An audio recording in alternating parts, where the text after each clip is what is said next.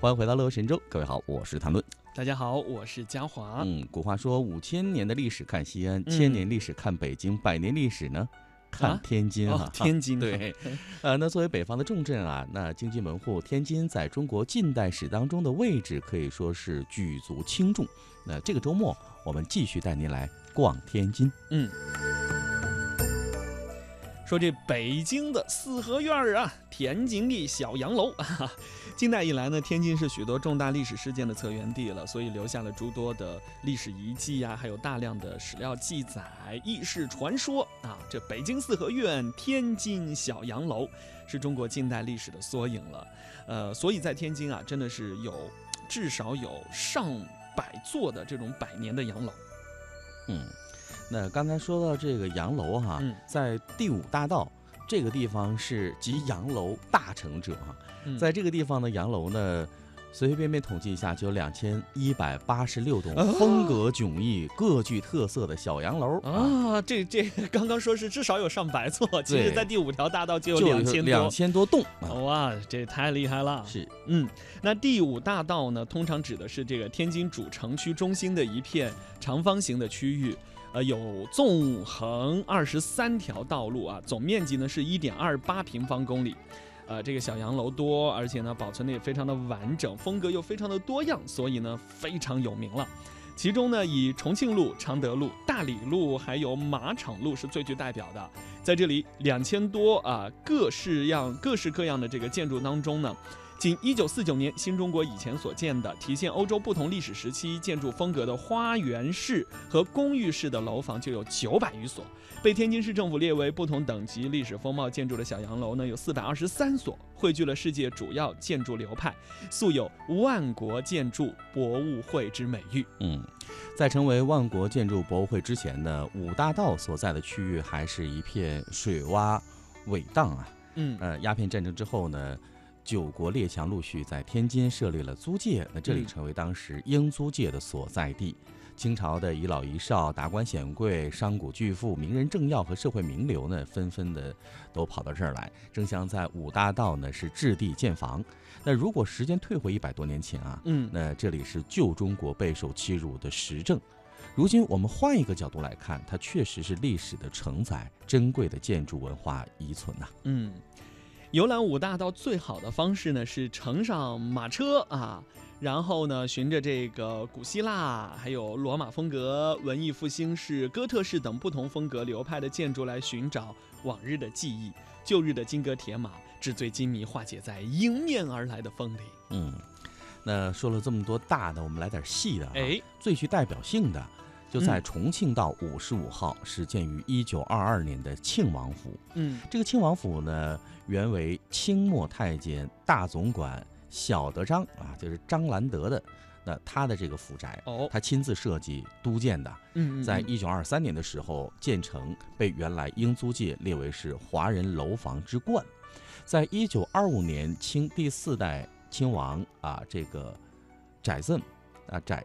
载振啊，嗯，从小德章手里买下了这个楼，之后呢，举家迁入，所以这个时候呢，就得名为庆王府了。这庆王府啊，是凝聚中西合鸣的建筑美学，建筑墙体呢用中式的青砖啊来砌筑，外沿呢是水刷石，所以呢既有中国的风格，又有西方的风格哈。啊，包括这个传统的琉璃柱式的外廊，哎，又有这个西洋列柱式的回廊，啊，既有这个精美的木雕啊，彩色玻璃的技艺和细腻，又有中式花园的奢华与意境了。其中中庭两盏葡萄吊灯是九零年前啊从这个德国进口得来的，至今仍然保存完好。而一百六十啊一百九十六根的这个六棱形的玻璃柱是小德张当年从北京运到天津的。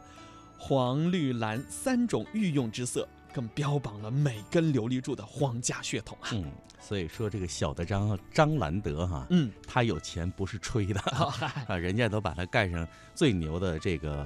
皇家血统，对，皇家血统，嗯，这个不是皇家血统，他把这个自己的这个财产可以盖上一个这么豪华的楼房，嗯，都被英租界列为是华人楼房之冠了，可以干到这个奢靡的程度，嗯，好吧，那说到这儿呢，我们接下来听首歌休息一下啊，来自白雪的千古绝唱，稍后我们继续带您来逛五大道。